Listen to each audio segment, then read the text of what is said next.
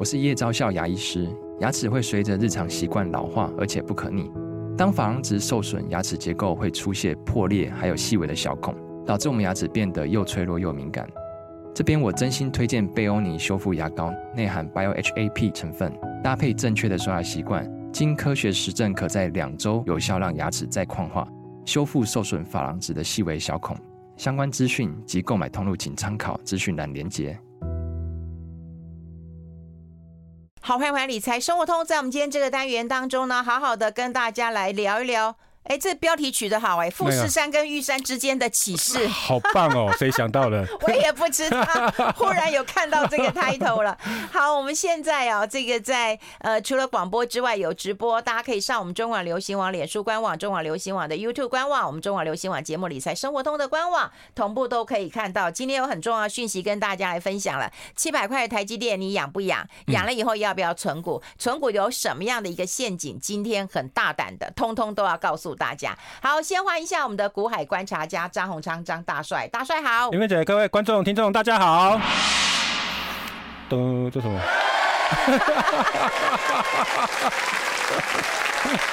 我要放个日本的歌曲。现在是。什么？还有后续，还有尾音呢，还还有尾音。今天大涨，那你干嘛放到最后呢？一副那种哭调是怎样啊？你这根本就是有意涵呐、啊！我跟你讲，节目最重要的不是不是主持人，根本就是制作人，你知道吗？制作人要你有什么方向走，你就得有什么方向走了。哎、欸，他是不是有意涵呢、啊？哎、欸，好像好像有。对，对我要先换一下，好不好？好，我们股海观察家张鸿昌张大帅，大帅好。因为各位观众大家好。这样可以。对，对于这种开场的，你有什么样的看法？今天台股大涨啊，当然是很好啊，一开始就很好了，然后就放个音乐，嗯，对啊，然后呢？然后还有台积电啊，哎呀，哎，其实今天它要涨并不容易，说实在的。对啊，今天有好消息嘛，很多很多好消息嘛，哈，包括熊本厂嘛，对，嘿嘿嘿，还有呢，还有天皇生日，还有天皇生日嘛，庆祝天皇生日嘛，还有呢，还有那个张忠谋很开心啊，哦，张忠谋真的很开心，大家有没有发现？其实哦，我在观察哦，台台积电海外海外设厂哦，到底会不会成功哦？我就看张忠谋开不开心。哎呦，他开心了，这个就会成功；不开心呢，譬如说他觉得很刺耳。嗯哦，某个总统讲的话，他觉得很刺耳。哦，哦，这个大概就不会成功。哦，所以有没有？张忠谋，所以张忠谋开心了，张大帅开心吗？哦，开心开心，这是我们护国神山。我觉得台湾价值充满台湾。哦，那我觉得说这个的确，你看张忠谋这一次去。有没有去熊本？有没有开心啊？开心啊！开心啊！而且他说五十年前我就想跟你们日本合作了。对，他说得以，对不对？得以，得以，而且后来没有成功嘛。嗯。啊，哎，那然后，然后呢？然后他后来又讲说，哎，希望说还有下一个厂嘛，哈。然后希望大家继续合作嘛，哈。然后后面有讲很多了哈。然后另外他还提到说，哎，晶圆厂不是只有几万片嘛？对。要几座嘛？几座嘛？说 AI AI 的商机啦。你说要多少钱呐？对啊，所以哈，我们看看。最最近这个礼拜，我听说这礼拜美国要公告新的晶片法案补贴啦。那那你就看有没有台积电喽。Intel 是一定有嘛？一百亿，对呀，一百亿。台积电有没有嘛？对呀，我猜是相对比较少啦。哎，这样就不公平啊！那可以去炒吗？啊，没办法炒啊。这一个是亲生的，董抽狼的叫你来一来一来啊，丢啊！哎呀，对啊，那也好。其实我觉得日本厂跟美国厂差在哪里，你知道吗？嗯啊，日本厂就是哈，我们过去那边台积电过去那边就是为了客户。对啊，为了 Sony，为了丰田，嗯，对不对？嗯，那去美国是为了政治嘛，哈，为了政治，不目的是不一样的，对对对，目的不一样哈。那美国是一个一来的来来嘛，那日本是真诚跟你合作嘛。那你说美国是虚情假意啊？没有了，他哪有虚情假意？他连虚情假意都没有。他连补助的钱都不来，钱最实际。日本对他杀力有没有？第一场、第二场都已经说要给七千三百六十亿日元了，对不对？哎呀，所以我就看美国、日本真的很爱杀力啊！哈，日本比较爱杀力哈。那另外呢，而且你看日本厂这次的动作也蛮快的，你看他比美国厂晚一年动工，哎，嗯，哎，不到两年就盖好了。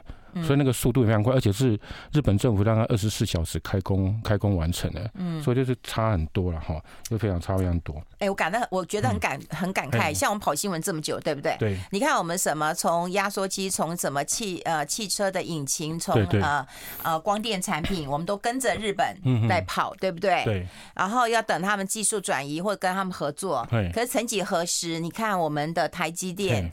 光荣的带动回到日本了，对对对，跟我这感触真的。以前以前哦，早期我们在讲很多故事嘛，包括到大同啊、东元那个年代有没有？对，还有包括我们讲三洋机车。还有我们讲玉龙也是一样啊，那个、技术都要跟日本要哎，然后对日本技术转移嘛，啊，矿有没有矿要不要转移给我们嘛？哈什么几尼里这趴转了五年也没到一百趴，然后技术还是没有给你，对对，啊，就是代工这样子哈。嗯、所以你看张忠谋这一次他就很开心，他就讲说哈，他有讲一句话哈，他里面有讲一句话，他说。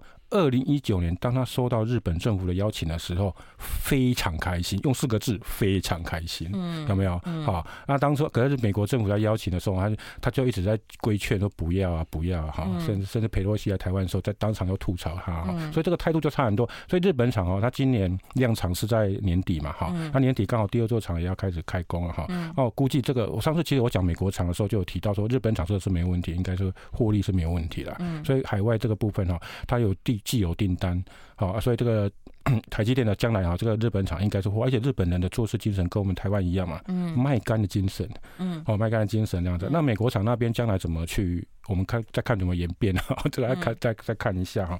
那台积电啊，你大家有没有注意到？如果有台积电的，有没有注意到开年啊？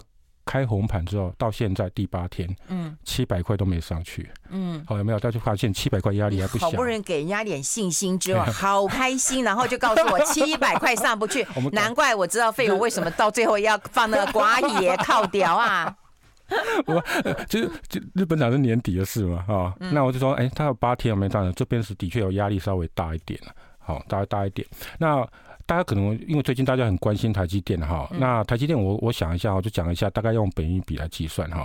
你看二零二二年那时候的本益比多少？嗯，那时候二零二二年台积电是赚三十九块嘛，好，按那一年它最高六八八嘛。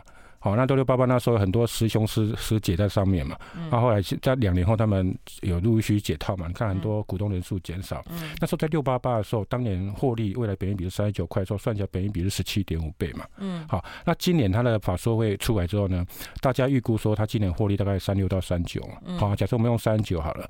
那大概以现在来算的话，哎，就因为刚好跟二零二二年的获利差不多，嗯，好，所以大概本益比如果假设没有被市场拉高的话，嗯，那大概一个这边有压力。所以你会，我刚刚提到说它八天，哦，它收盘没办法站上七百，嗯，好，站上七百是有原因的，说哎，大家还是有这个本益比的一个压力的，哈，啊，可是当年十七点五倍有点委屈啊，我记得本益比那时候可以给的比较高，因为它重资产它比较低啦，不像辉达，哎，可是市场都给它很很很高的期待啦，很高的期待不是很高的本益比。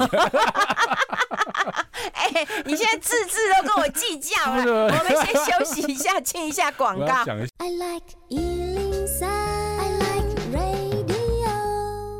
好，我们持续跟这个大帅来聊一聊。你刚刚讲到，就是说在啊八天了还没有站上七百块，那那时候盘的时候还没站上。对，那台积电七百块的时候，你说还有两万多张去买啊？二呃七百零九块那时候开红盘第一笔不是七百零九块吗？我稍微截图啊，那时候成交二二六五二二六五六张啊，嗯，二二六五六张，所以那边那边有两万张的。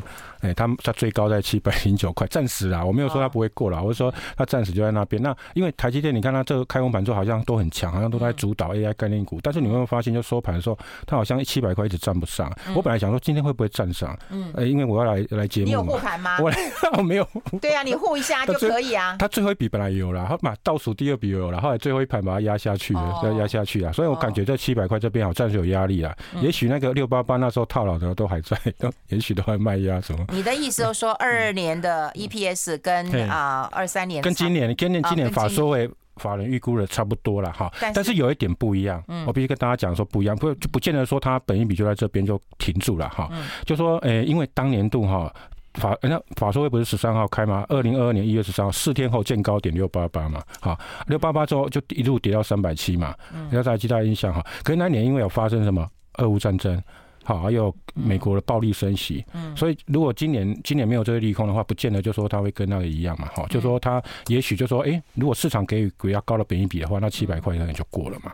好，因为市场都会有期待。那如果今年没有的话，也许是明年，因为就像是我现在看法人的那个预估报告是明年会比今年获利好嘛，然后后年又比今年，当然那个时间单位长啊，随时都可能调整。但是明年的获利如果比今年好的话，那有机会再再往上走了。如果本一比不就算不变的话，它还是会往上走了哈。但是这几天的看法是感觉七百块这边感觉压力比较大一点。嗯，嘿嘿，因为我觉得市场当然会有有超涨跟超跌嘛，你有一些期待嘛，或者是你的期待不如预期的时候嘛。对，嗯嗯对。然后所以这礼拜，而且这礼拜有跟美国厂看他看美国的诚意有多少嘛？哈，对对。哎，那那个费荣他朋友想要再求解，就是他死抱了七百块的台积电，说一定会到一千块钱，请问大帅的看法？不能讲哎有，讲一下嘛，他今天都有收听哎。其实我一直以来哈，我一直以来节目我讲几次，我对台积电都是，其实我认识很多人，他是不一定会买台积电的。为什么？因为台积电，你看今年以来涨幅是十十四趴。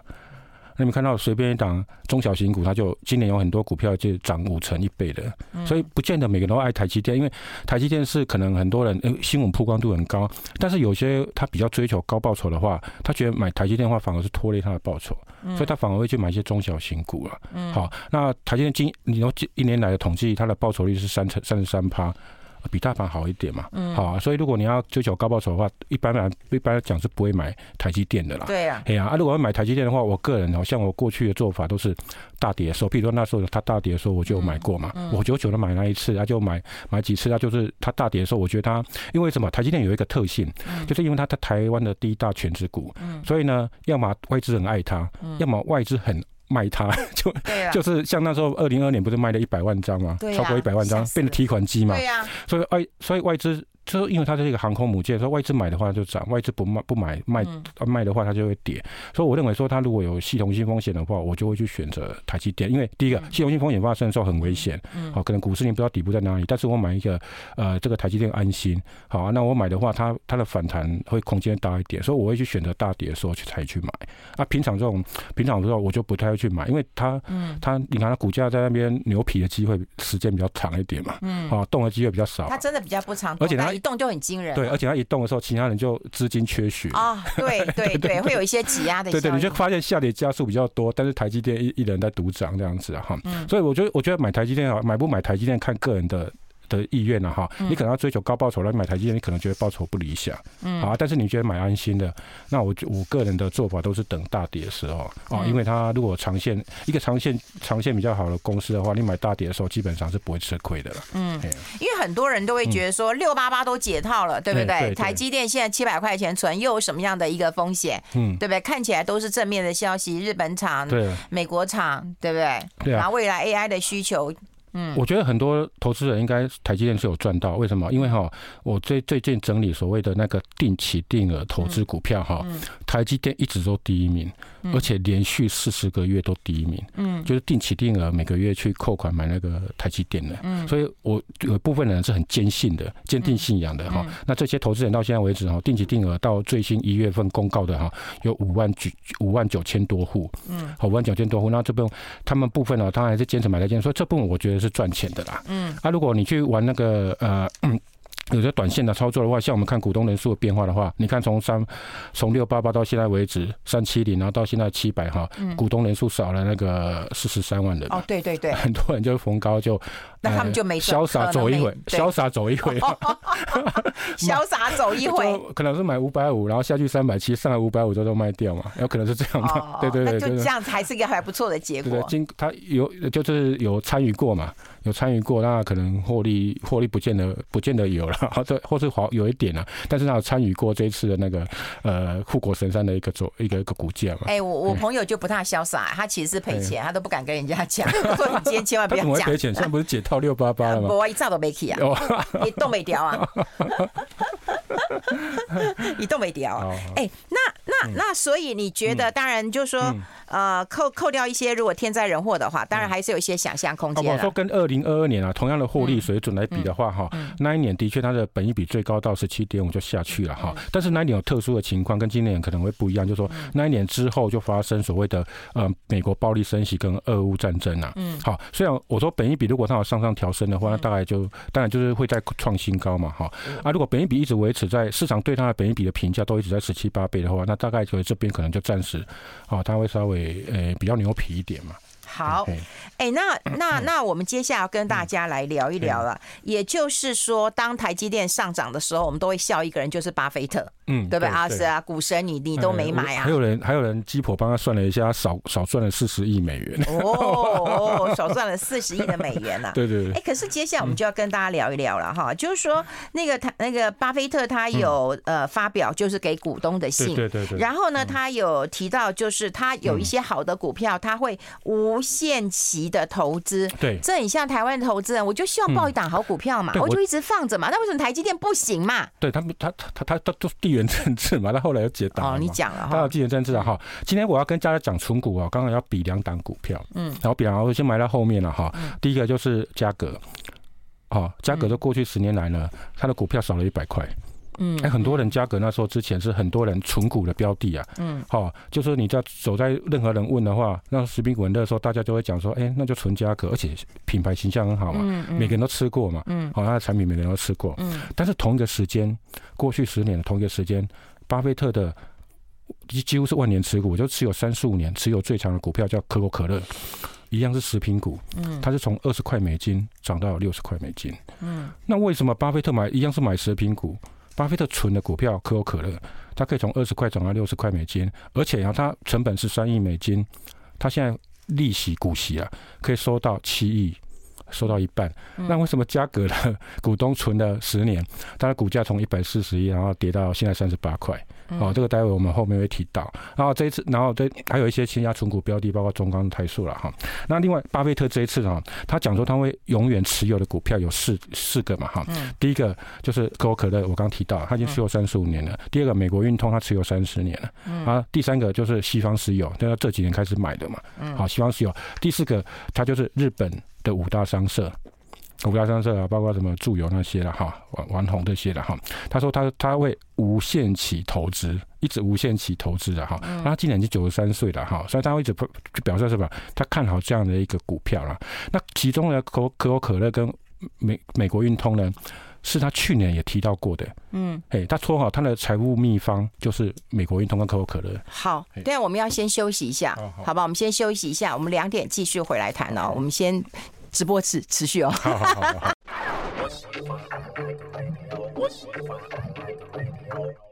好，这里是来 Radio 中广流行网，欢迎再回到理财生活通第二个小时的节目现场。我们现场的特别来宾呢，是我们的好朋友股海观察家张宏昌张大帅了。我们一路由这个啊、呃、台湾的玉山聊到了富士山了哈。那我们也希望就是台积电呢也有更多的高峰可以攀上去了哈。那刚刚有第一段讲啊，现在讲到的是落基山脉的 落基山脉，美国巴菲特，因为每个人都想要。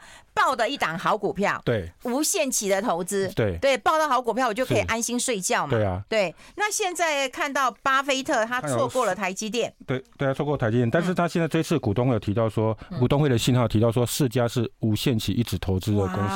我们刚刚提到嘛，就是日本五大商社嘛，哈，然后那个呃西方石油，就然后包括那个他。去年有提到美国运通跟可口可乐，嗯，而且他去年的股东会的信就特别提到说，他的那个所谓的投资的秘诀秘方，有人翻译秘方啊，有人翻译秘诀了哈，然后就是就说他就是美国跟运美国运通跟可口可乐，因为为什么？他可以？长期永久永续的领股息，嗯，好，因为他说哈，他跟蒙格以前蒙格在世，他说蒙格呢，他们投资可口可乐跟跟美国运通呢，嗯，每年要做的一件事只有什么？嗯，就是收支票，支票寄来的时候，股息的支票寄来的时候，他把它收起来，就这样，然后其他都不用管。这就是他投资他他的财富秘方就是这样啊，他就这样说。他现在他长期他的可口可乐持有三十五年了哈，但是他这一次的股东会的信呢，我觉得相相对他有一些警示还是警觉还是保守了哈，可能跟他个性有关。第一个他就提到说哈，诶，现在的股市好，就像比他年轻的时候更像赌场，有哦，每天都有一些。来蛊惑你的事情了哈，来蛊惑这些投资人这样子哈，居民他都进入每个家庭，然后蛊惑的居民了哈。另外呢，他说哈，哎，他希望经济动荡的时候呢，他说他保证了哈，经济动荡的时候呢，播客下是国家的资产，就是美国国家的资产，绝对不是放火点火那一个国那个公司啊，就不是造成灾难的那种公司啊。然后第三个他有提到说。他说哈，哎哎，那个波克夏一直记得一个规则哈，就是永远不变的规则，就是不要让自己的资产遭受永久性的损失啦。嗯，哦，这个他其实以前也有提过类似的啦哈。嗯，啊，另外他他也有提到说。哦，那以前哈，他在并购的时候呢，是很多公司会排队跟他洽谈，说你要不要收购我家公司啊？哈，我的公司，他说现在买不到，他没有人来，或是别人先买走了，所以他表示他标的不好找了。他发现他现在股市相对不好找了哈，那我就查了他的所谓的巴菲特的指标，巴菲特不是有个指标吗？就是股市的市值跟 GDP 做比较嘛哈，他认为超过一百二十趴的时候是超涨了，嗯，好，那我查了最新的数据是一百八十三趴了，我看起来还不低，还不低啊哈，所以是不是因为他自己认为说他巴菲特指标哦稍微高了一点，所以他写的比较保保守一点哈，啊，另外他的现金部位呢，从也增加到一千六百七十六亿啊，他一直都偏高了哈，也可能说他因为他看保守，也可能第二个他找不到标的了哈，这有可能的原因啊。哦，这样。哎，那你帮我们同整几个问题。从他的谈话当中，第一个他觉得是赌赌赌场了；第二个他说不要冒永久性损失的风险；第三个他觉得标的不好找了。对对。那表示嗯，表示现在没有便宜货。对，所以表示今年的市场嘿不太好嘛，或者他认为不好嘛，或者是他会自己守株继续守株待兔了。哦，有可能，嘿，他有守株待兔，有可能这样子哈。不过他之前也有这样子，就说像信心部位高了哈。嗯。不过只是他这一次特别用了赌场，哦，对，用了一些哦。显然这话是有点重哦。啊，但人家他很隐晦。他写的还蛮隐晦，因为毕竟他是上过卡内基课程的人。那你要帮我们解释一下。所以我就感觉，我跟大家讲，就说他这方面他稍微比较有。你觉得他开心还是不开心？那我觉得他一直都很开心的，活到九十三岁，对不对？又世界 世界前几名。因为你刚刚讲张忠谋开心的话，你就比较放心了。我觉得，我说开这种收益，这个海外场绝对是没问题。对，那我觉得，我觉得我们的股神巴菲特不大开心了。嗯。没有，他是警，他比较好好好先生啊，好好爷爷这样子啊。嗯，他有点提，他常常会提醒同，因为他知道大家都会看他的信嘛，所以他会提醒大家一些风险意识的。啊，那你不要因为太开心了，投入太多，然后遭受到资本永久性的损失嘛。不然你以后，我们以前常举例的嘛，你股票跌五成，跌五成的话，你要涨一倍才能回去嘛。哈，就大概类似这样子的哈。啊，另外他自己有规模太大问题，他他也提到说，波克夏现在规模太大，在 S M P 五百里面占将近六趴了。嗯。哦，将来未来五年要再翻一翻，就翻一倍了哈，不太可能啊。这句话也也有人两个解读了。第一个，他认为自己。体积太庞大了，因为，其实我以前我知道，有一些。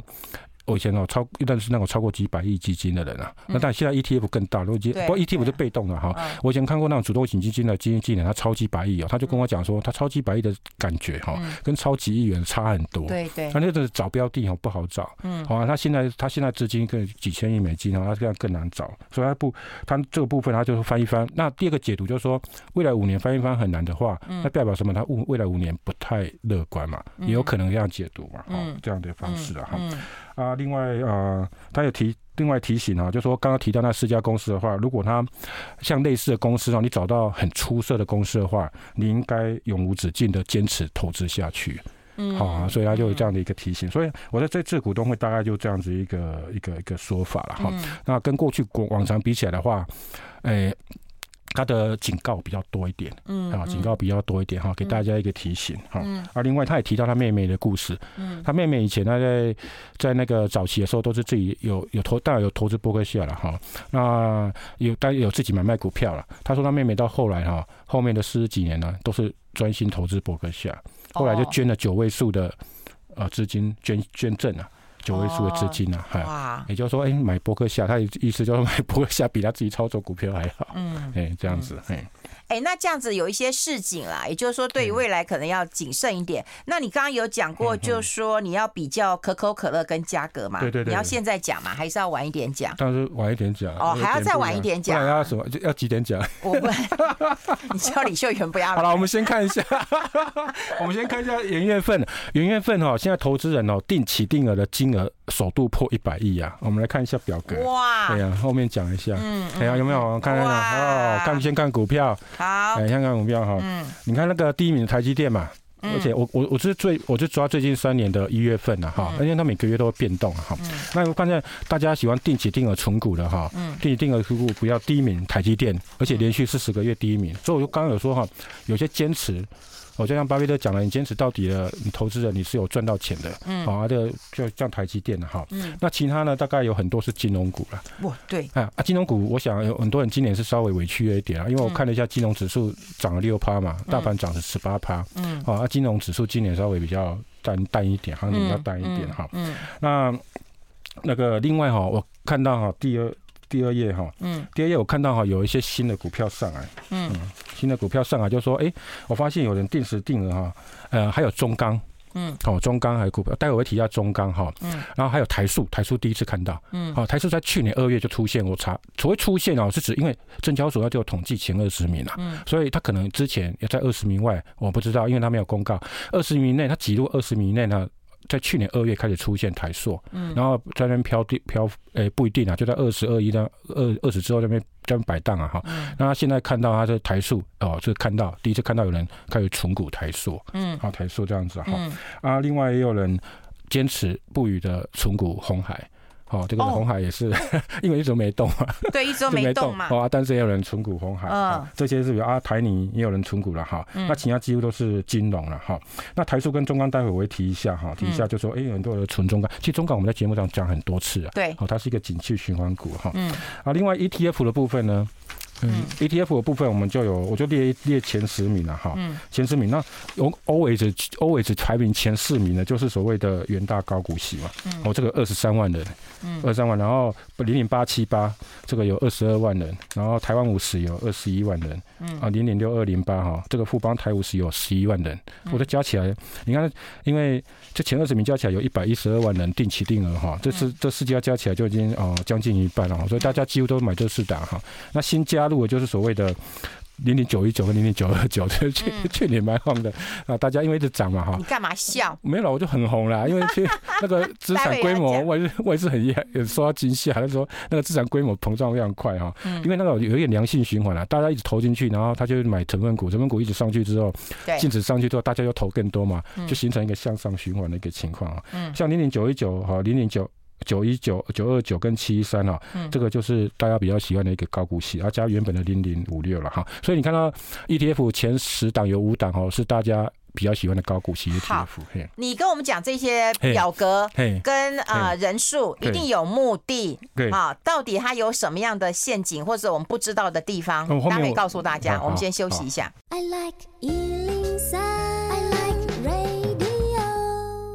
好，我们现场的是我们张宏昌张大帅了哈。我们刚有跟大家来讲了三个表格了哈，就是大概我们国内投资人非常喜欢的定时定额的，不管金融股啦哈，或者是十二名之后红海啊什么这些股票，或者是 ETF 啦哈。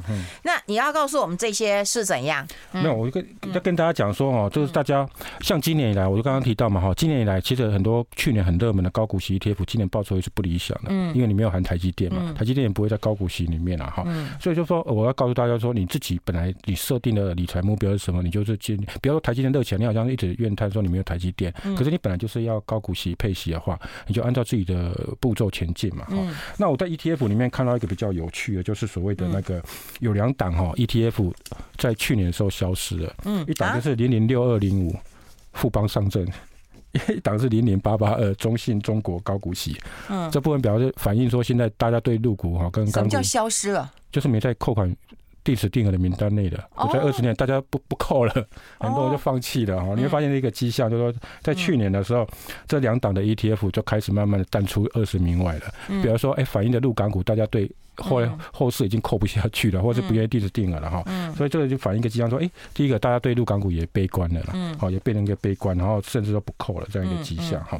但我们今天要讲的就是股票部分，因为时间剩不多了哈。你要讲？好，我今天讲现在讲讲中钢跟台塑了哈，现在该不能大家扣款的定时定额目标哈，我只给大家一个结论，先讲结论了哈。中钢跟台塑以前是。是因为中国需求，但是以后你要面对中国竞争，啊，就说你将来这个产业，你将来就面对中国竞争了哈。那中钢其实我们在节目上讲过很多次哈，其实像中钢它最最好的时代就是零三年到零七年，我统计了一下，零三年前那那时候中国铁铁铁铁公鸡建设嘛哈，所以它那时候它每年的 EPS 跟配息了哈，它每年 EPS 大概三点五起跳，最高到五块，嗯，好到五块，那是这个景气的繁荣期哈。然后后来在它在零八年又涨到五十四点点四了哈，从十一块涨五十点四，的确是钢铁业那时候最好的时刻。然后每年配息大概都是三块多了，嗯，甚至那时候我看到有有电视在报道，就是说有达人买中钢哈，他配息的金额都可以。嗯，把家里的日用日常用品，包括卫生纸那些都买单了。哦哟，哦，那时候就很红，但是刚好是相对高点，就大家开始还是说它存股，它中钢的时候哈。嗯、那中钢你会看到第二次它的，它后来就跌下来嘛哈。嗯。跌下来之后，可是跌下来的时候，投资人就一直不断的去增加。到二零一二年的时候，第一次台股破百万人股东的就是中钢嘛，在二零一二年哈。然后中钢在第二次，它有它有一一在涨上去的那一段时间是二零二零年，那时候什么中国开始什么。他开始供给侧改革，所以那时候是是需供给减少，所以那时候他有一个小反小的行情上来。啊，上到了四十六块，那四十六块，我记得印象很深刻。也是那一次我们上节目的时候，我就说这个是一个景气循环股，小心你买在那个高点，本益比最低的时候，然后就套套在高点。这个这个要有基本的概念。对对对。你当你觉得本益比最低的时候，其实它是一个股价相对高峰的一个高峰的时候，景气循环股就这样嘛。你最殖利率最高，本益比最低的时候。航海股也是这样。航海股也是这样哈。然后到二零二三年去年啊九月的时候，他的董事长翁朝栋有讲嘛，他说建厂以来最大挑战嘛。对对。哦，那个台中钢也亏损嘛。可是他讲完之后没多久。亏损之后，股价就开始往上走。哦，反正就是说，其实新闻股就变成说，它其实是适合说在不好的时候去买嘛。好，上来的。大帅，我想要替投资人讲一句话，因为有很多人都会问问问我，或者我朋友当中，他们会认为说，第一个，这个股票不会倒。嗯。对，第二个他可能没有办法像你一样说哦，去去看他的产业前景，他中国的需求，或者是他怎么样到了高峰，他会怎么样？他那他也他他为什么抱不住呢？因为他看不懂、不知道、不确定，所以当碰到很多风吹草动，甚至下跌的时候，他就很想要换股了。对，或者说他买在高点，我刚提到了嘛，他们觉得不直接，像中钢那时候。零八年时候最高的时候，它的殖利率有七趴，每个人都觉得说比定存好很多嘛，你就跳进去了哈。所以，我我还是要再强调，紧急循环股像台塑跟中钢哈，它这个部分的话，你就是变成说，哎，你要在呃稍微本一比高哈，要亏就是公司出现亏损的时候才适合做投资的哈，做做投资的。但是我我要讲的是跟未来不一样哈，我要讲一下另外台塑哈，台塑。台塑以台塑啊，在过去出现亏损的时候呢，我这边统计啊，就零八年金融海啸，然后接下来是二零一四年，那时候的中东的石油跟美国页岩油在竞争，那时候油价狂跌，嗯。然后另外就是二零二零年那时候油价不是有一度负数，嗯，好啊，那时候它出现亏损哈，还有就是去年的时候哈，那前几次的台塑会出现亏损，尤其它的转投资的台塑啊出现亏损哦，都是因为库存叠加损失，就是油价突然大跌嘛，哈，啊他们就会有库存会的叠加损失哈，那。这一次就不一样，就是我刚刚提到，它本来从中国需求变成中国竞争，嗯，像包括乙烯的部分，中国的部分它会产能大扩大嘛，所有的塑化产品要增大，变成说它这一次的亏损，而不是因为油价大跌，嗯，而是因为说，哎，它有这像台塑自己有讲嘛，他说是同业的竞争啊。嗯，哦，进的供过于求的一个情况，嗯，所以就变成说，哎、欸，这一次的台塑跟中钢跟过去不一样。你说为什么上次中国中国大陆要供给侧改革，就是因为钢铁过剩嘛。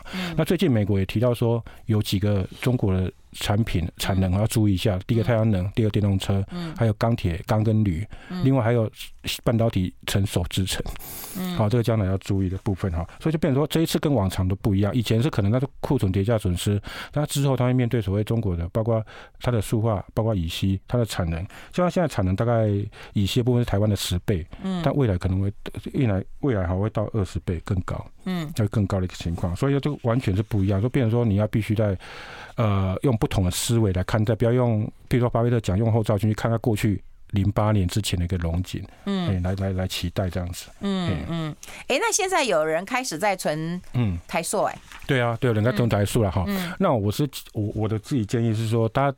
他觉得是，我觉得这个东西哈，要我要我的话，我觉得第一个它就是景气循环股了哈。嗯。那像我看一些法人对今年的看望哦，也是认为说它是温和了，就可能去年是最惨，但今年是温和，大概是一个震荡的一个情况。嗯。震荡情况就变成说它的行情不大。嗯。那玉芬姐记得吗？在中国铁公斤建设之前的中钢，嗯，它其实就是牛皮股。嗯。这只是因为两千年之后。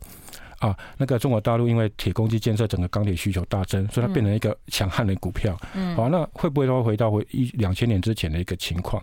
嗯，好，就说变成一个很，你觉得有可能？我觉得有可能，有有可能这样的一个情况哈，哦，除非有东南亚或印度的需求这样子的发生了哈，所以我就认为说它变得适合短打，嗯，或短线的一个，或是说在亏损的时候，它做一些啊存存存存的股票这样的方式，嗯，会比较好一点呐，嗯，哎，对，嗯，哎，那当然我你你现在讲了就是台塑跟中钢啊，那你要那你要讲呃。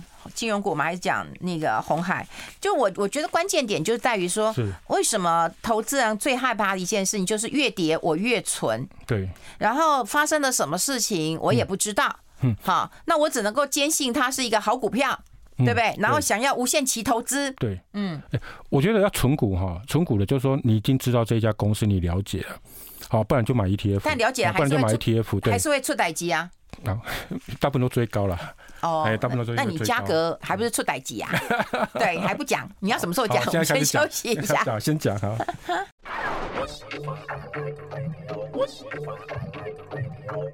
好，我们现场的就是我们的张宏昌张大帅了哈。我们持续跟大家来聊一聊啊，存股当然是有一些啊陷阱，但是存股有很多功课要做啦。哈，这必须的，不是说别人讲哪一档好你就给他放着，然后希望能够无限期投资，放久都不出事，然后就可以稳稳的赚钱了。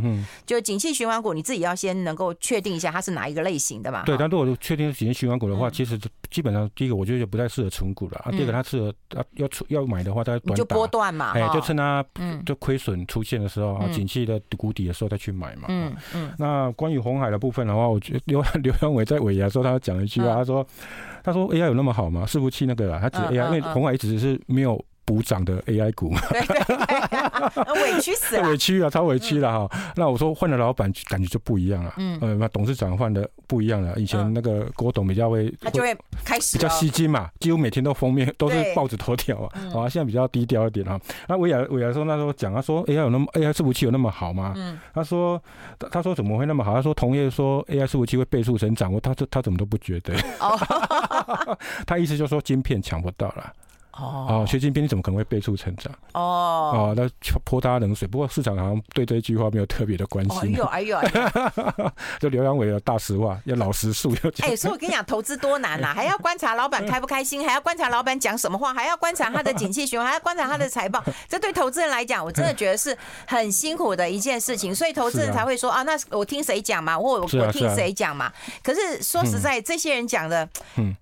好，所以应该跟巴菲特一样嘛，在家里唯一要做一件事就是什么？收支票，收收收股息的支票，不要那么复杂，就买个简单的企业。他说买一个能够很简单的企业，比如可口可乐那个不难啊，就是卖饮料而已嘛，对不对？还有自有品牌，有护城河嘛。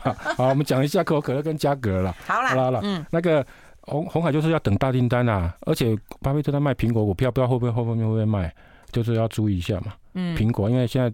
那个红海很大营收还是在苹果嘛？对啊，对。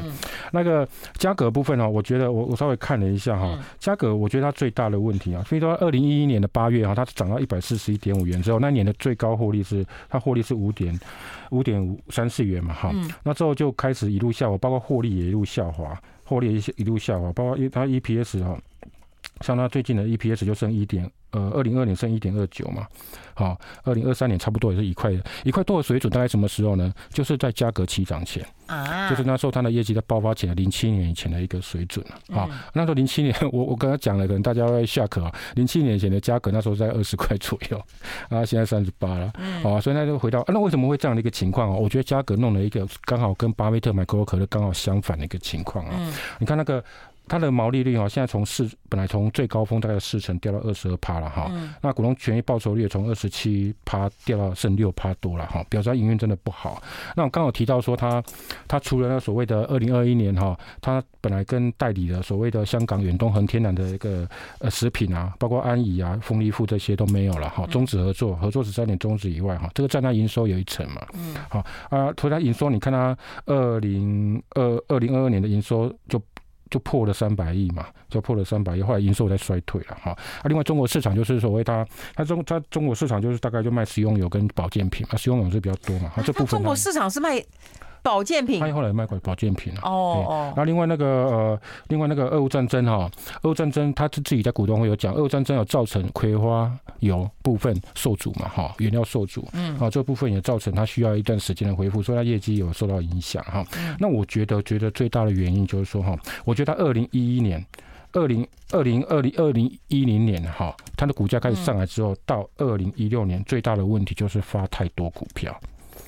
他他带过股票，他把股本撑多大，你知道吗？他本来的股本在三十七亿，也就是说他在价格起飞之前，他的股本三十七亿，这在一般食品股差不多啦。嗯，他现在股本是将近一百亿。哦，就是你你想想看嘛，如果假设你获利保持不变的话，你根本 EPS 是没办法成长。对对。待会我会提到可口可乐是什么？可口可乐过去十年是。赚了七百亿，配了他回购股票加配息七百亿，嗯，他是把股本越变越小，嗯，所以就差在这里。嗯，然后就我股本变大以后，我这赚钱能力要变强啊。对啊，你我的营收变大。我待会讲一下联华哈，联华它就赚钱能力有维持住，所以它股本有变大。联华有两个，一个联华联华不要一二一二九哈一二九，那那个像他二零一零年赚配五块，对不对？嗯有一半是股票股利二点五。二零一一年也是一样，配四点八，有二点四是股票股利。嗯，好，二零一二年一样，就是配一点五块的现股票股利。虽然越虽然越配越少，但是它连续的七年都配股票股利，把自己的股本膨三十多亿，膨胀到将近一百九十多亿的。嗯，哦，九十多亿这样子。你把股本膨变那么大，然后变那么大的时候，你的获利，刚我刚提到一些问题，包括中国市场，包括它的一些啊葵花油，包括它的一些代理代理的东西，它的获利下降的时候，而且我看它获利是。有成长，好，跟零线比有成长，但是你跟不上你股本膨胀的速度嘛？对，而且我觉得中国中国是不是真的是不好不好赚了？啊，对，现在不很多嘛，包括你说美食 KY 也离开吧，哈，而且这部分又受到影响。那我们说餐饮事业不可能都一帆风顺嘛，嗯，好，啊，像像那个可口可乐，巴菲特也曾经等待他十二年。都没有好转，那为什么他能够等待下去？待会我会讲哈。好。他为什么可以等待十二年的可口可乐哈？业绩业绩没有特别回升啊，但是他现在又又收割了，又继续收割哈。所以在这段呢，你看起来哈，就变成说，他的股本实在是膨胀的太快。但是到，因为你会有一种幻觉，嗯，我们买股票的时候你会有幻觉，这个品牌很好，对，那个老板很好，或是说我每天吃，然后一直对，然后一直见报，然后都是好消息，对，然后就想去存，然后几乎每个人都说存它没问题，像我看。到二零二二年，还有人在推荐价格存股了，但是我觉得它股本已经到哦蛮大的哈。那我都我当然不能说是所有食品股我只看价格嘛哈。我就看了味全，看了统一，看了大同意，看了联华食品，嗯，那人家股本都没有增加，然后那个都是维持一样了哈。那普丰大成大概增加一点点，他可能看他的需求啊增加哈。有一个增加比较多的就是联华。哦，一二九的面粉啊，当然面粉现在占四十，八现在转型控股公司啊，哈、嗯，那它它从七十亿有增加到一百四十八亿，但是还还有人家没有那么夸张啊，它有增加了，但是联华联华有个好有一个与。如果你看它本业哈，嗯，我看它本业大概有，因为它是一个集团，它是大树好乘凉，所以我看它获利，像它获利有七成，大概就是它的集团贡献，有点像福茂台塑集团的福茂，它有很多那个台塑集团四宝的股票嘛哈，当然福茂，但它股本有增加没有错，但是人人家的获利哈还可以从七十亿股本那时候的 EPS 两块，到现在就算膨胀一倍，大概有二点六，嗯，那获利还是维持一个高峰啊哈，维持高峰，而且它。我看它去年它已经开始捕捉那个碳碳商机啊，它成因为它控股公司啊，它成立一个新能源的子公司，嗯，要做那个碳所谓的碳排放相关的了，嗯，哦啊，所以这个是有集团的对对对。必有了。我们待会要要先进广告了，不过我们谈一个很重要的问题，因为我我我老是希望大帅知道那投资人的想法，就我的股票涨不涨，嗯，对，我要不要存？涨了你卖不卖？赔了你卖不卖？对不对？好，我们要持续跟我们张宏昌张大帅来谈一谈了哈。当然，投资从来不是那么容易的一件事情。你听摩摩咪郎攻击顾维，然后你就开始去存，然后存以后就开始存到怀疑怀疑人生，然后怀存到那标的错了。如果怀疑人生就标的错。对对，就是说你你刚刚我们在广告时间其实有讲一下，就是说存了股票你涨了你也很心动，说我要不要卖？一涨这么多。第二个跌了你就啊赶快啊！我存到一个烂股票它一直跌，对不对？对。可是存到一个纹风不动的，对，然后你会觉得说，哎啊这个不不。死不活的股票，安利干丢。嗯，啊，如果有持续配息就 OK 了。对，大大大家爱几后两后各减三后，离东后哈。最终最终就是做获利了，最终获利了。哎，那我们先跟大家来谈一谈，你刚刚有提到，就是说巴菲特持持股最久那个是在三十。可口可乐一样是食品股，他也买食品股。当初在一九九零年大家开始，呃，一九八八八年开始买的时候哈，后来他是买到第一大持股，就类似现在苹果第一大持股一样的地位了。也就是说他重仓股，那时候可口可乐哈。那可口可乐跟跟刚刚我讲的价格不一样，是因为像过去十年我查到的数据，就是说他自己赚了七百三十二亿美金，但是他配给股东跟加上股票回购，因为他不断股票回购了哈，他大概会就花了七百六十亿，超过，也就让自己的股本越来越小。所以他以现在为止，他每一期大概可以配零点四块美金啊，一年大概配一点六美金给巴菲特。所以巴菲特他当初投资十三亿，好啊，他现在每年可以收到七亿美金的股息，啊，就早就回本了哈。那巴菲特为什那时候就是他为什么要买可口可乐呢？刚玉芬姐姐在讲说，为什么会买到怀怀疑人生呢？那巴菲特为什么要买可口可乐？他利用坏消息。嗯，第一个，一九八七年大家还记得吗？那时候美国有一个黑色星期一嘛，股灾哦，有没有？那时候有一个股灾发生嘛，哈，所以他那时候他就去买了哈。另外呢。大家还记得有一本书哦，我好久以前看过，叫做《百事可乐跟可口可乐大战》。嗯，那时候百个百事可乐瞄准可口可乐在价计价格战。嗯，所以那时候可口可乐也那时候受到影响。嗯，股价下跌。嗯，后来一九八八年开始，嗯，巴菲特就开始。买那个可口可口可乐的股票，所以他就是坏消息来进场，不是媒体报了他进场，这有差，这个是有差的，或是有人推荐他进场，他是利用坏消息进场。零九八八年跟八九年，他总共花了十亿美金，也就大部分的仓位都买好了。到一九九四年的时候，那时候他又买了三亿，所以凑个一亿股。他后，后来股票分割了，通过经过股票分割，他现在是四亿股，也就四亿股之后他就没有再买，这这几年来就没有再买卖了。好，没有再买卖了哈。那巴巴可口可乐到一九九八年的时候呢，涨到七十块美金的时候，本一比五十倍，嗯，他还是没卖。有还有，哎呀，涨到七十块美，涨到七十块美，本一比到五十倍，他也没卖。好，啊，其实那时候他已经股票差不多已经资金已经回本了了。好，嗯，但是到这个这个一九九八年的那个市值啊，可口可乐那时候市值到二零一二年，好才回来。因为中间包括网络泡沫啊，哈，然后一些的哈啊，包括很多大，很久哎，所以他有十几年，他是做他的这支股票呢是没有带给他所谓的呃账面上的一个增值利益，除了配股息啦，嗯，好啊，他有他有他那个坐坐等板凳哈，然后后来就有人问他，就有媒体问他，就说啊，你不后悔说你把在可口可乐高点本一比五十倍的时候你没有卖掉吗？嗯，他就讲了一句话，他说哈，我可以卖掉。便宜再买进来，我是不是很开心？我赚很多，对，但这不符合我的投资风格，而且我也不擅长短线操作。他为了风格，不是，他就会坚持他自己对的事情。对，呃，我适合价值投资，我不适合短线那边进出的话，我就不要违背自己的投资哲学。所以他就没有违背自己的投资哲学，他就说：“啊，那我就是。”那意思就是说，我就是坚持自己的做法，嗯，我可以卖掉，当然可以便宜捡回来，当然呢就有点事后诸葛了哈。很多人讲这个话就事后诸葛，但是他有坚持，他说，啊，而且他说这样子。长线投资才是他擅长的啦，哈。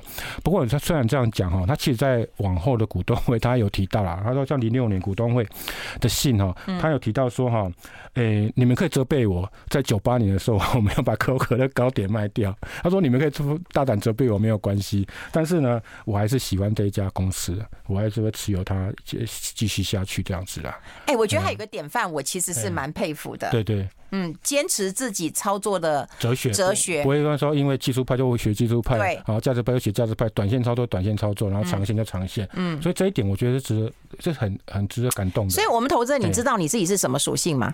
我觉得大家可以想一下，我们。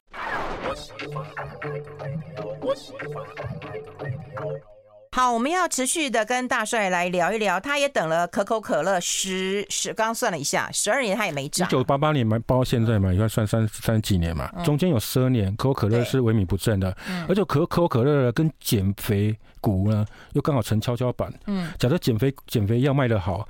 有某一档股票大涨的时候，可口可乐就下跌，这个在美国市场是蛮有趣的一个现象。就说大家觉得那个含糖饮料，含糖饮料，对对对对。所以如果市场上现在追逐所谓的减肥概念股的话，可口可乐的股票就没人买。哦，有啊有啊，因为大家觉得减肥药卖的好，就是没有人想喝可乐了。有啊，那个上个礼拜朱老师来就在那边讲那个啊，呃，丹麦的那个诺诺诺诺和诺德。哦，诺诺德，对对对，丹麦那档当涨很多，哎呀，所以就说他有他有，但是完全不会所动了哈，因为可口可乐它本身你像食品的东西哈，像它今天建立一个品牌，有个护城河，然后它每天就是生产那些可乐嘛哈，所以我不晓得食品股它像你看统一这么大，我刚刚提到嘛，它股本也没增加，它就固定那些生产的东西嘛，哈、嗯，所以嘉格我觉得它的股本膨胀太多了，然后遇到它、嗯、遇到不顺的事情，它整个获利就大幅下滑，你都会非常难看嘛，好，整个获利就数字就不你，你膨胀之后，你营收要跟上来，你的获利也要跟上来，对啊。但是如果你膨胀之后，你营收获利都下去，那不就拖累了。是啊，是啊，是啊，是啊，而且股股票越多的话，像巴菲特在这一次股东会。的信哈要写到一点，他说他去年要第四季又回购了多少股票？我记得是九十几亿啊，好像回购多少股票？他说哦，你们因为郭科下的股票回购，你们间接所持有的可口可乐或间接持有的苹果。的的那个权益又更多了哦，因为股数变少了嘛，嗯，所以你持有那个所谓波克夏投资的股票，你所取得的代那个权利又权益啊，又更多了这样子啊，所以这股票缩小本身就会对哦你的股东是有益的嘛，哈，那你股票印太多的话，但是他那里面这一次有提到嘛，他说我股票未来我的波克夏市值未来五年很难翻一番，很难做到没有错，但是。他挂号，他有挂号说我可以印可以印股票，但我不做。他有挂号，他股东会信他这样写啊，我可以印股票达到这个目标，但是我不做啊，他就不愿意印股票嘛。嗯。哦，所以他就鼓励股票回购嘛。那可口可乐也是按照他这样的一个理念，哦，不但是配股息，因为其实不需要太多资本支出的行业，他就配股息，然后另外把一些多余的钱，好，然后买来回购股票。所以可口可乐你才会，我刚刚提到嘛，为什么从一样。价格见高点之后，它跌了一百块，不见了。嗯嗯、那同样的时间，为什么可口可乐会从二十块涨到六十块？嗯，哦，差别在这里嘛，啊，差别在这里。嗯、那巴菲特就会可以可以坚持到啊，看到这个价值嘛。嗯、所以你看看他现在啊，回不不但股票回本，而且他的钱啊，我觉得有一点还要值得讲，就是说他十三亿。的十三亿美元的成本哈，每年现在赔七亿回来的，对不对？嗯。但是大家没有注意到，他没有股息在投入。嗯。他是把股息投资其他的，别的，还有别的嘛哈。比如说零八年的我金融危机，他可能把钱买去高盛嘛。嗯。那时候金融危机他不是抄底嘛？嗯。买高盛的股票也赚了一大笔嘛哈，特别股那部分。那后来也买苹果嘛。嗯。啊，买了一些公司嘛哈。嗯。所以就变成说，哎，这是他的金牛。现金流的一个持股，然后本来是第一大持股重仓股，慢慢的现在推到剩五趴，那个第五大持股，嗯，好，变成其他股票，所以我觉得他这方面的呃可口可乐，他所经营的理念，就买的买这个可口可乐的理念，跟价格大家可以做个对比嘛，嗯，哦，就差别一样是食品股，为什么会现在来看为什么差那么多嘛？嗯，哎，今天金融股。讲不到了，有人讲说，刚刚大帅提一个大户越买越啊、呃、越低的故事，后来中断了，可以请他讲完吗？对，没有了。我说我之前在呃有一个白白刀，他在买，他是也是价值投资啊，价值投资啊。那曾经有看过看过一档股票哈，他买完之后呢，后来股票又曾经腰斩，但是他是一路往下买，为什么？因为那一档股票是那时候 P/B 已经到零点五，他开始买，嗯，那后来又更低，当然是继续往下买啊，嗯，哎，那大户就跟我讲了一句话说，我的字典里没有字停损两个字啊，而且因为他你选对了股票，你为什么要停损？但是越便宜买越多，怎么会停损呢？嗯，所以这是价值派跟所谓技术派不一样，技术派一定会讲求停损嘛，好，他会讲求停损，那价值派一定说，哎，这股票我明明这样东算西算，算起来五十块价值，它跌了四十块我要买，三十块我当然买更多，二十块我更要压身家，就类似这样的概念啊，哎呀。你们知道哇？你好厉害，你好厉害。那我问你，他一定是船产，他是科技吗？啊？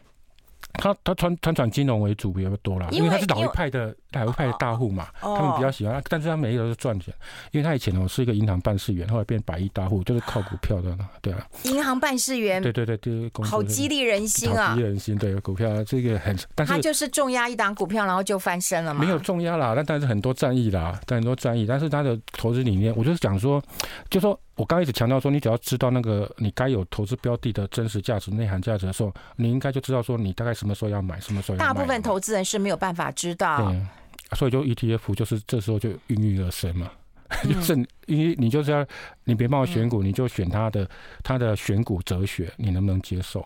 嗯，好，比如说你喜欢有台积电的，你就选有台积电的。那比重有高低吗？我看台积电比重高，最低的有六趴的，最高有五十八趴的。有有有六十趴。哎呀呀，对对对。那如果你喜欢配息的，那配息的部分的话，如果你觉得不像某一档 ETF 一年换四次那么多，那个你要换了，它是一一一换股频率没那么高，那你有相信它的选股哲学的话，那你就选它嘛。哦，因为如果说。你喜欢配息的，你就要忍耐那个低波动的，嗯嗯，慢慢赚钱的，对对对，它可能就没有比较高的一个波动，对对对对对，就这样子。我节后不能后啦，就应该这样跟你讲。啊，最忌讳就说你不要说你这个股票你来蠢的时候，不是你研究过，或是你有认真知道过，是听来的，或者看到媒体写的，那当然就是相对高点机会比较高一点了。像我刚刚讲说，巴菲特买可口可乐都会利用危机入市了。嗯，对对对，他小时候也卖过可口可乐，嗯，他也惦记着，一直到他成年之后，他才开始买可口可乐。而且他买可口可乐是因为他前面蒙格教他的嘛，买那个喜事糖果，用合理价格买优质企业。所以他巴菲特他说他买可口可乐的时候，本一比是十五倍到二十倍之间去买的。嗯，他不是因为跌破什么十倍他去买的啦。哎，那今天金融股让你欠，然后你跟我们讲一下，现在一万八了，一万九了。嗯。对，对啊，那对啊，个股投资 或者是存股，不是存股，存股的部分就按照我刚刚讲的，你不要管指数嘛，嗯，你要管指数就按照。但我觉得高档存股风险还是蛮，因为相对是一个高点啊。金融股我一向都讲 PB 嘛，嗯，PB 嘛，如果接接近 PB 或 PB 以下的话，嗯，哎呀，基基本上就比较好，比较好适合投资嘛。嗯，金融股看 PB 嘛，嗯，B 这样子，嘿呀，嗯。你是要问？你自己讲啊！不要再干嘛要我逼你呢？不要在一万八、一万九叫我推荐。你看吧，你自己都不愿意在一万八、一万九，然后你告诉我说，我觉得指数不是因为指数现在好像台积电权重已经快三成了，几乎都是台积电影响的，指数越来越越越失真了，所以就相对来讲，你要看自己的个股，好是不是有低估的情况。我还有认识一个也是不错的一个蛮厉害的一个大户哈，他也是他从那个。一九九零年以前，就是说第一次上万点之前进入股市到现在哈，嗯，没有一天股票低于百分之百，但是他还是每档都赚钱。什么意思啊？就是他不管是满手股票啊，对，满手股票一直以来都满手股票，他只是从高估的股票不断的换到低估的股票，嗯，这样子，然后持续都百分之百持股，人家也是赚大钱啊，嗯，所以就说指数并不那么重要啊，而是你选的股票对不对的问题啊，嗯，你能能不能判断？那你今天跟我们讲的都是高手。前辈、嗯、啊，不就我们？你不就是跟 神级？那我们为什么要读股神巴菲特的？一般人其实做不到啊！啊你要接点地气呀！啊，所以，所以呢？所以啊，所以，所以呢？是要接地气该怎么做？留到下一次。很坏没有，我觉得观念比较重要啦。你会学到钓鱼的方法，比那个那比较直接吃鱼还重要嘛？对不对？好，这样子，嗯、啊。好了，那我要讲讲嘛，来啊，开发金还有一分钟嘛，看时间还有一分多嘛。嗯，开发金的开发金当初为什么那么多？现在变第三大股东了哈。嗯，其实它最最最就是因为它后来变寿险金控嘛哈。它为什么会跌哈？因为它本来只有中寿五十六，它它某一年获利最好那一次啊，就说从六块涨到二十块那一次啊，那一次不是它股股票非常热络吗？对啊，最多。但是它那一年获利有有有处分。处分大楼，然后另外呢，他后来在那一年年底的时候，最多人买股票那一年的时候，把中寿从五十六趴持有百分之百嘛。那大家都知道，二零二二年发生什么事，股债双跌嘛。所以寿险金控，你就会，你有买寿险金控的公司，你就会体会，二零二二年就会体会到了嘛。当发生到金融危机的时候，有寿险。